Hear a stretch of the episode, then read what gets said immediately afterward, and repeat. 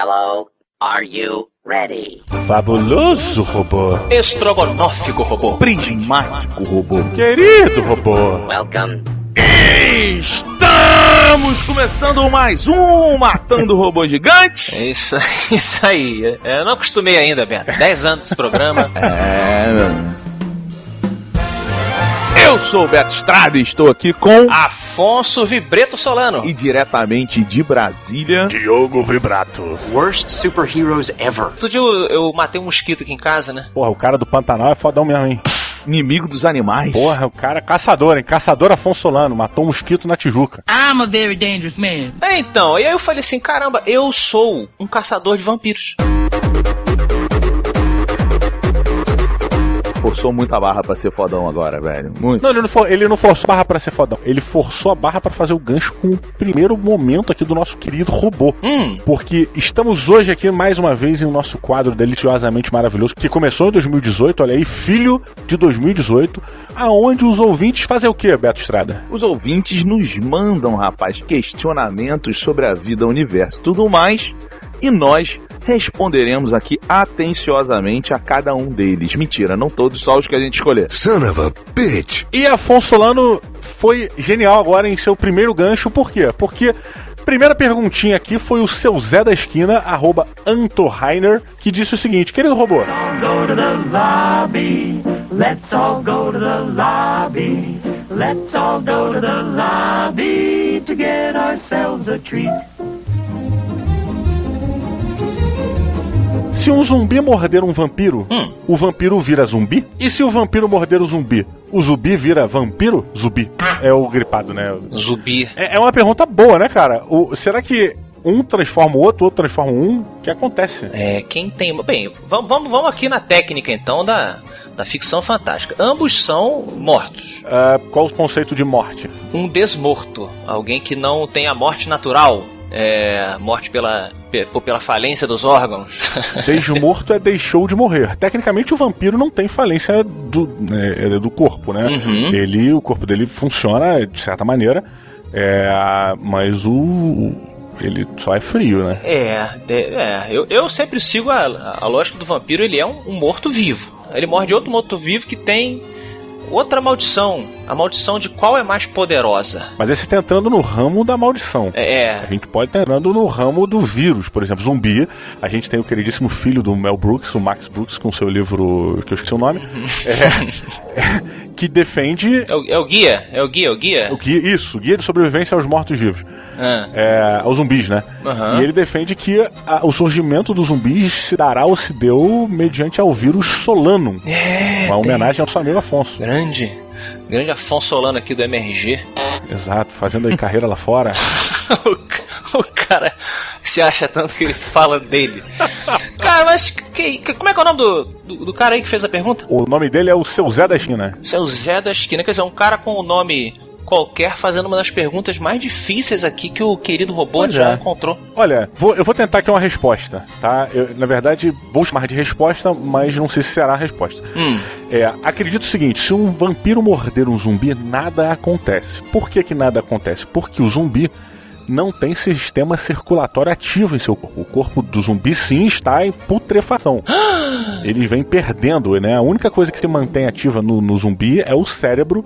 E ele se mexe, teoricamente, por espasmos elétricos, sei lá. Ah, mas você matou, você, você matou a questão. Se o zumbi não tem um sistema circulatório funcional, realmente ele não vai circular e não vai contaminar ele. Porém, porém, olha só, quando o vampiro morder o zumbi, Hum. ele está botando carne infectada na boca. Logo,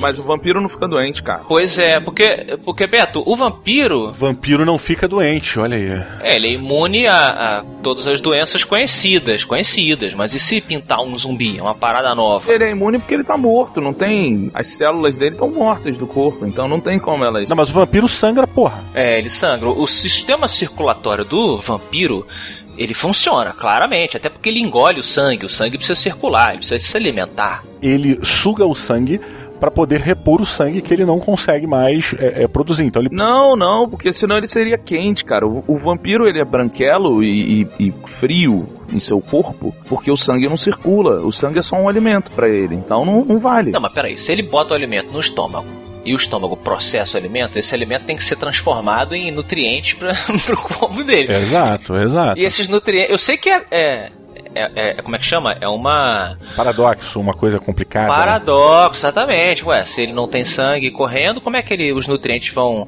Exato. É difícil também, né? Não sei como é que. E cara, é, e olha só, olha que coisa interessante. O zumbi em si, ele é uma doença é, viva, de certa forma. Por quê? Porque o zumbi expira. Depois de uma quantidade X de tempo, o corpo do zumbi, independente dele se alimentar ou não, É. ele se desfaz, né? Sim. É, o vampiro não. Se o zumbi, se, se o vampiro se alimentar, ele pode sobreviver infinitamente, a priori. É, é um ponto. Where are we going? É. Beto. Não sei, tô pensando sobre isso. É, cara, a pergunta do caralho. Mas o Beto botou um ponto. Eu nunca vi um vampiro doente. Eu nunca ouvi dizer que o. Porra, o Vlad não vai vir na reunião hoje porque ele tá gripado. Não, o vampiro não fica doente, cara. Você nunca viu o filme do Ed Murphy, em que ele fala que ele nunca pegou uma Ele fala pra sobrinha dele, ele fala, pô, você nunca. Você não entende, você nunca ficou com a dor de cabeça, você nunca pegou uma gripe, você nunca fez nada. É porque você é da família de vampiro, pô. Pode ser, mas olha só, com a Anne Rice, é, maravilhosa escritora aí, dos livros de Lestat e toda a sua turminha, se eles se alimentavam de sangue de animais, de ratos, eles ficavam meio. Mas era mais uma subnutrição, né? É. É tipo um vegano, entendeu? Fica meio subnutrido. Saca? Mas você levantou um ponto, cara, que eu acho que a gente vai ter que responder em cima dele. Tudo vai depender de como é a estrutura do vírus zumbi, do vírus solano. Por quê? Se for um vírus que o vampiro seja suscetível, aí ele se transforma. Agora, se for um vírus que só os seres humanos sejam suscetíveis, aí não tem mais o que fazer. Até porque a gente sabe que existem variações do vírus solano que só atacam humanos e outras que atacam também os animais. É, eu diria o seguinte: se a gente tá falando de. Se eles vivem no mesmo universo, eu, pra, pra, a fins da discussão funcionar, eu colocaria eles no mesmo patamar de mitologia. Então, assim, se a gente tá dizendo que o vírus Solanum é o que fez os zumbis serem o que são, eu, eu diria que o vampiro, então, ele é, um, ele é uma criatura também, movida por algum tipo de parasita, algum tipo de, de, de coisa no, no midi-chlorians, entre aspas, ali no corpo dele, que transformou, que transmutou o ser humano para uma nova forma de existência. Ou seja, não é uma maldição, como é no Drácula, uma coisa sobrenatural. É, seria tipo um animal também. Tá? Então, se são dois animais com, com entre aspas, dois mutantes. Eu acho que talvez rolasse uma, uma- um terceiro, O terceiro ser. terceiro é, elemento aí. É, concordo, concordo. Se a gente cair nesse princípio de que o zumbi pode ser um vírus da raiva, sei lá, alguma coisa da raiva, e o vampiro também é alguma coisa biológica ou, ou química, sei lá, é, os dois se afetariam de certa maneira. É. É, porra, olha aí, aí- olha aí. É, e aí fudeu. O que, que é pior? Um, um zumbi vampiro ou um vampiro zumbi? Cara, o pior é o pombo zumbi. Tem pombo zumbi. né?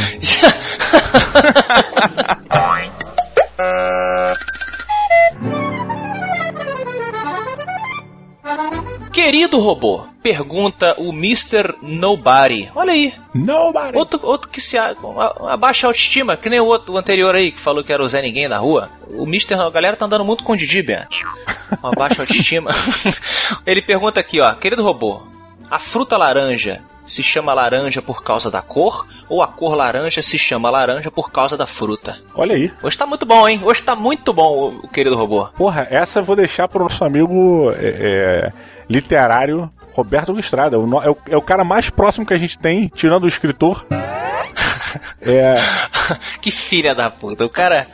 O cara. Tá boa, literatura fantástica não é literatura. Botaram literatura só porque não tinha um nome melhor pra colocar. Mentira, galera, tô brincando. Mas então, o Beto tá com a dor aí, realmente, no, no dente, Beto. Sempre no dente, né? Pois é, esse, Pariu. seu dente aí, você tem que, tem que despejar ele, Beto, da sua boca. Não, e- mas olha só, Afonso, pode ficar tranquilo que a duquesa tirou todas as colheres da casa já, Grande episódio aí. para não ter risco. é. Um episódio que em breve estará no feed, a gente tá reupando todos os episódios no feed, onde Beto Estrada faz uma self-operation, self-surgery. Porra, agora eu, eu tenho um desafio pro Beto, Hum. para ver o nível de, de coragem que ele tem. Betão, fio de nylon, prende no seu drone e joga ele pra cima. Caralho, muito louco, hein? e já, já filma logo, né? Já tá, film, já tá Já sai filmado. filmando, né, cara? Olha, eu não sei. E, e vou te falar, Beto, se, se tem alguém aqui que ficaria muito bonito, com um dente de ouro, seria Roberto Duque Estrada. Fala logo. Porra, Vou, botar- vou providenciar um, pra deixar. por favor. Dente de ouro, brother. Aí quando tu mandar o teu dedo do meio, pra galera que, que te enche o saco, Dá um dá um sorrisão. sorrisão. Apareceu o ladrão do Esqueceram de Mim, né, cara? Não sei, Beto, você, você come laranja? Como, gosto bastante, cara. Hum, Eu, eu me amarro em, em laranja, laranja. Frutinha. Frutinha europeia, né? é uma fruta europeia. Mas aí você acha o quê? Que a laranja veio primeiro e o pessoal começou a dar cor a partir dela? Não. Ah. Não, na verdade o nome veio antes da fruta. Uh, você pesquisou aí? É, o nome, o nome da fruta, ele, ele vem de sânscritos antigos e ele significa fragrância, meus amigos. Ah, lá, uh. Era o nome persa naranga. Se escreve fragrância. Isso aí. Fragrância. Sim, fala, fale odor, cheiro, na dúvida. I am a writer. Beleza, inventaram o nome que quer dizer o que? Fra- fragrância. E aí quando eles pegaram lá a, a fruta que ainda não tinha nome, sentiram o seu aroma e falaram, uau, esta é uma fruta muito aromática, que tal se dessemos o nome dela de fragrância? Ah, Não! E aí ficou... Stupid! Stupid! naranga de laranja. Fragrância não tem nada a ver, cara. É, naranga, foi o que o Beto falou. vem do antigo fragrância. Cara, eu não prestei atenção em nada que o Beto falou então. Eu, só, eu me prendi no sânscrito e achei que fosse uma fonte no computador. Querido robô.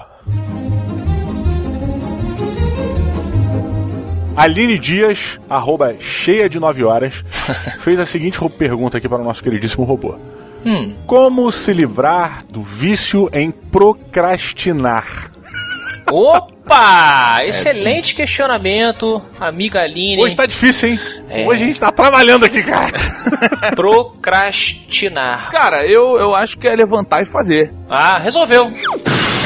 Beto acabou de resolver os problemas no mundo. Porra, não vem com esse papinho de, de, de, fuma, pô, de pessoa que não fuma, de pessoa que não é gorda. Ué, mas isso não é procrastinação, cara. É, mas é que o, o procrastinar é um vício. É, é viciante assim como o cigarro, assim como comer, assim como masturbação matinal. É isso, eu não sei, mas o cigarro ele ajuda muito a procrastinar sim, Beto, porque é uma, uma puta falta de sacanagem. Falo logo, as pessoas que trabalham no escritório e aí descem pra fumar, vai fumar na escada, e aí quem não fuma, trabalha mais do que quem, quem fuma. Como é que fica essa. Porra nenhuma, é por culpa de vocês que, as- que as pessoas que fumam têm que trabalhar menos, porque podia fumar na sala, mas vocês não querem.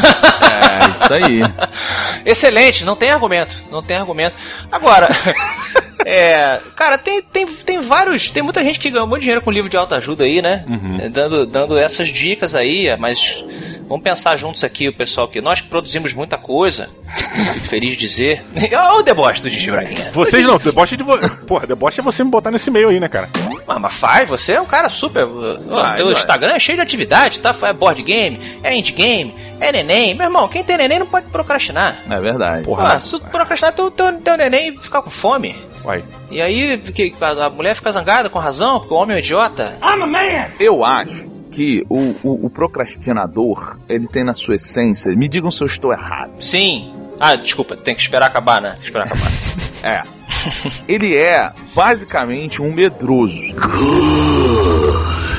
Ih, pronto. O Beto começa ofendendo, esse aqui é bom. Não, não. Não, não, mas peraí, tô gostando do caminho, Ah. tô concordando até agora. Porque olha só, o procrastinador, na minha. Eu sempre tive a impressão de que ele procrastina porque ou ele acha que vai ser uma coisa muito difícil de se realizar, ou ele acha que ele não vai conseguir dar conta.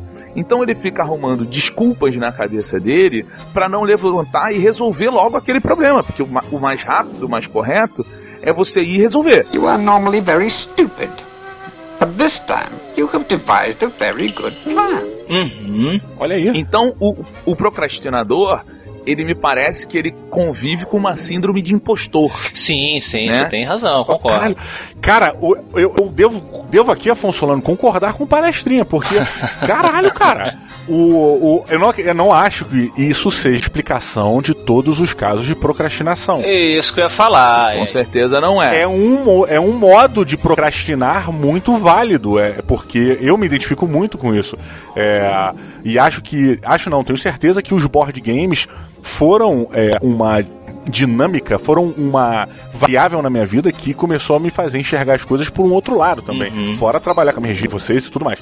Porém, é, o board game me fez perceber o que? Ter um manual grande não significa que o jogo é difícil. Uhum. Significa que ele dá mais trabalho pra você aprender. Exato. Mas quando você aprende, você aprende, velho. Acabou.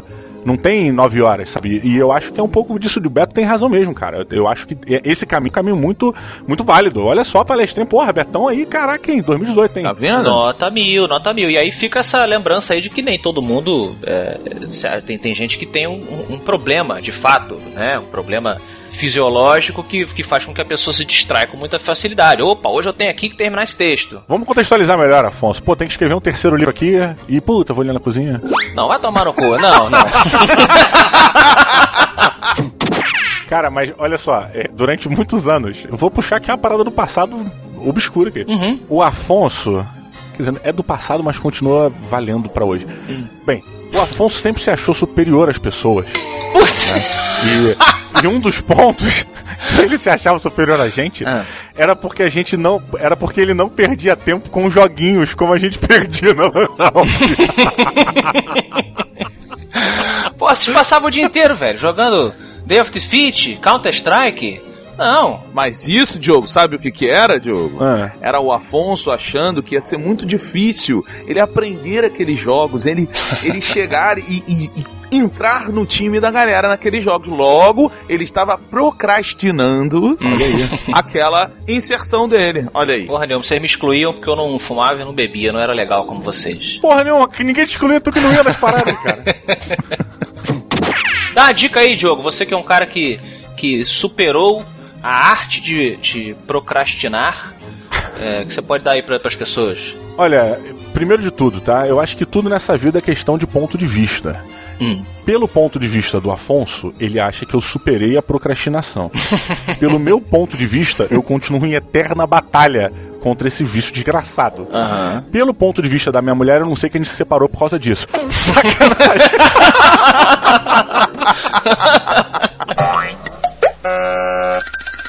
Querido robô.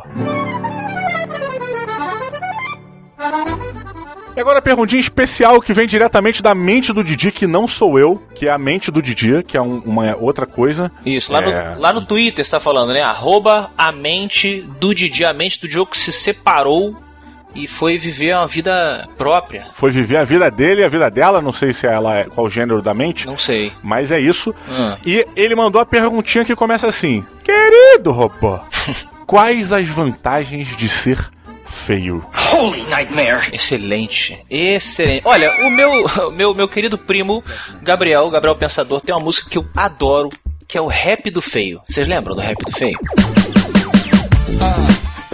História real. Poderia acontecer com você. Uhum. Era uma vez. Dois irmãos gêmeos, um bonito e um feio. Desde cedo o bonito sacaneava o feioso, dizendo que ele mais tarde ia trabalhar no rodeio, fazer careta pro touro e deixar o bicho nervoso. Cala a boca, pentelho, respondia o feinho. Vai casar com um espelho, então fica sozinho. E o feio saía sempre fazendo amizade, sem a menor vaidade. Popular na cidade, na adolescência, malandro mandava bem nas festinhas. E o bonito bolava, se aparecia uma espinha. Que espinha nem cravo, meu irmão, não esquenta. Eles apagam a luz antes da música lenta. Adoro essa música, cara.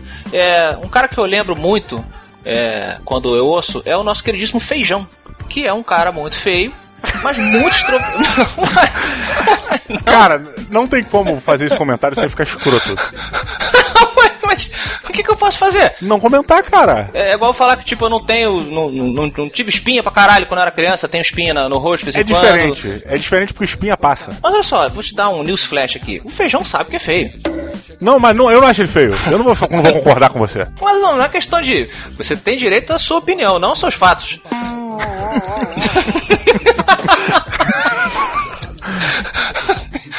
Não, não. Então, então não, então não vamos falar isso. Então. Não, agora, agora pô.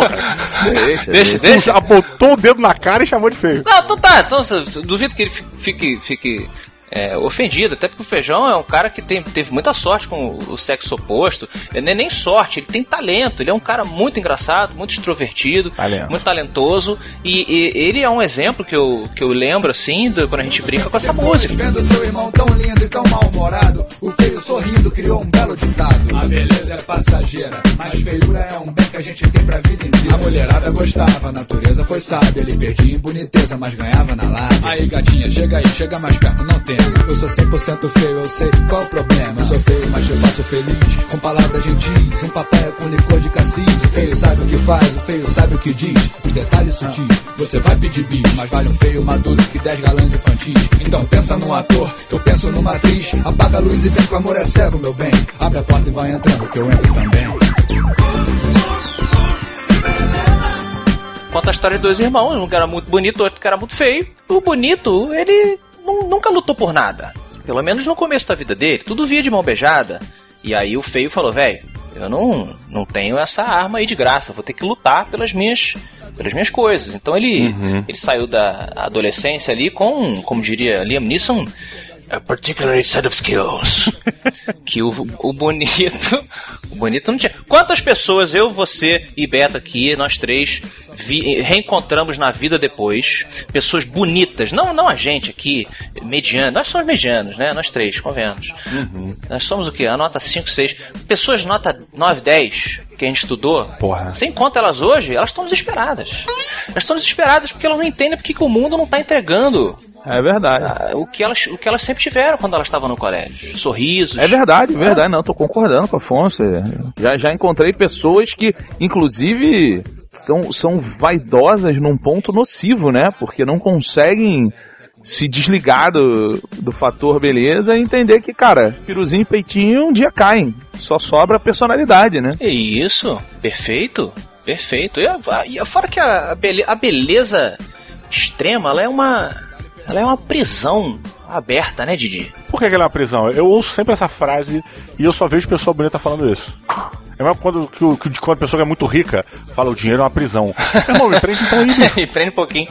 Cara, porque a pessoa ela é julgada pela aparência dela e ela não tem às vezes chance, é, principalmente falando de mulheres, de se expressar muitas vezes, porque as pessoas julgam que ah, beleza, a mulher é maravilhosa, ou não presta atenção no que, do que a pessoa tá falando, ou julga, ah, essa pessoa aí, ela Não, rapidinho, rapidinho, olha só, cara.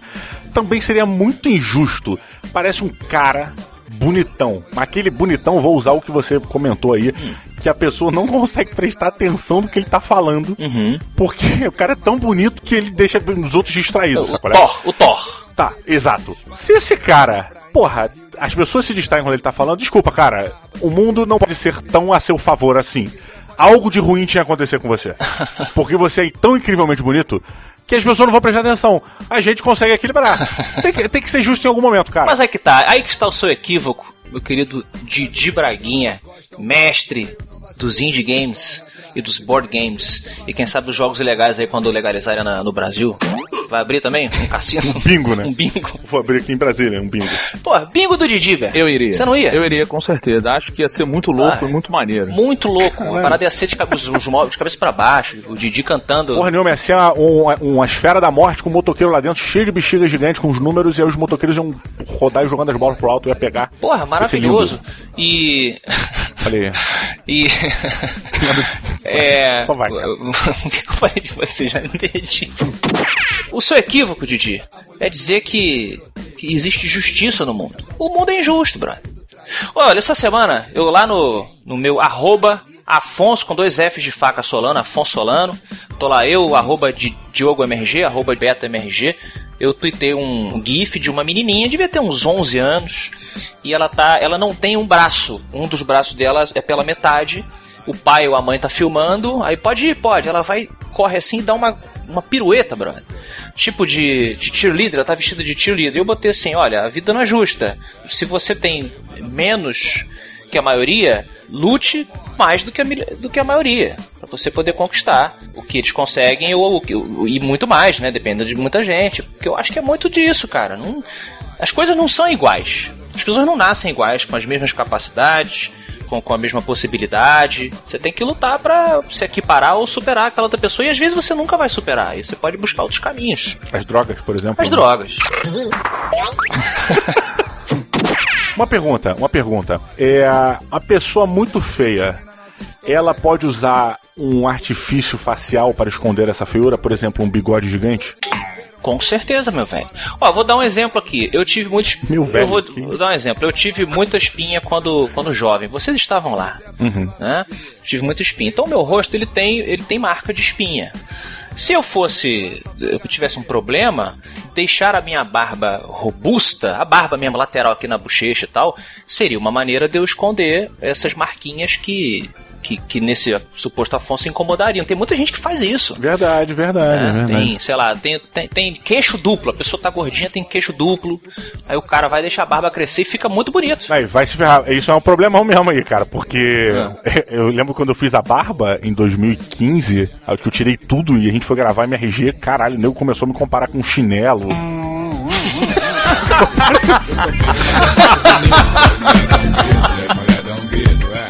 sou feio, mas a sorte me escolhe. As mulheres dão mole, as mulheres dão mole. E assim termina a nossa história real. O bonito fez uma plástica, ficou feio também. E todos viveram felizes para sempre na prainha, Rio de Janeiro, Brasil. Papai Barba, seus filhos Renato e Pedro. Quem quiser pode ir lá conferir. Feio não paga. É, feio lá só paga meia. Por isso que é sempre casa cheia.